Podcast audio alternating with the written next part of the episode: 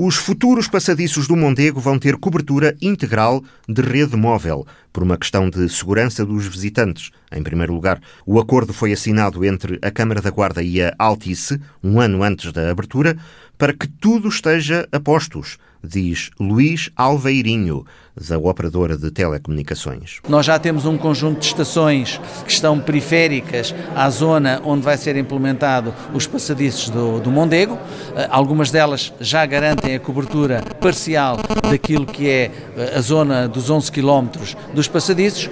Eh, pela análise que fizemos técnica, conjuntamente com a equipa do município da Guarda, verifica-se a necessidade de instalar pelo menos mais uma estação e, portanto, essa já está identificada nós já iniciamos os processos em termos de projeto, em termos de pedidos de autorização e de licenciamentos, eh, e essa vai ser instalada na Aldeia dos 30.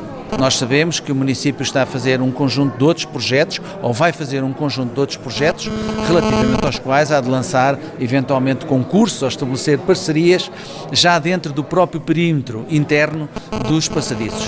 Neste momento, aquilo que fizemos aqui foi exclusivamente a componente da rede móvel. Também vai ser garantida a cobertura quase total do Conselho com fibra ótica. Aquilo que estabelecemos aqui, até pelo próprio horizonte do protocolo, que é, nos próximos 18 meses, ir para além da cobertura atual, uma cobertura superior a 95% é claramente uma cobertura que nos dá a nós a confiança de que todas as pessoas que morem no município da Guarda seguramente terão acesso ou possibilidade de ter acesso a, a estas infraestruturas de fibra ótica, garantindo dessa forma a acessibilidade às, às autoestradas eletrónicas de informação que são fundamentais para aquilo que é a nossa vida pessoal e a nossa vida profissional. Aliás, como se demonstrou durante o período de pandemia que ainda estamos, de alguma forma, a atravessar. É um investimento que não tem custos para a Câmara, assegura o Presidente Carlos Monteiro. Custos diretos para a Câmara não traz. Portanto, a Altice vai uh, aumentar uh, a capacidade de resposta naquele,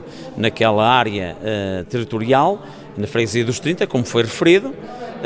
Há um projeto que está a ser avaliado já naquilo que são as obras de execução por parte da Altice no município da Guarda, mas nesta primeira fase não há nenhum custo associado com aquilo que são os investimentos que anunciamos hoje e que a Altice traz ao nosso território. Uh, diz para já, quer dizer o quê? Se nós entendermos no futuro que o município, para além da resposta que já foi assumida para a Altice, nós queremos trazer um upgrade, alguma vantagem acrescida que não está no pacote que nos é hoje oferecido, então, dos passadiços e em todo o território. Os passadiços, daqui a um ano, a fibra ótica, nós assumiremos, com certeza teremos custos, mas assumiremos diretamente esses custos porque consideramos que é uma resposta mais direta, mais eficaz aos nossos cidadãos.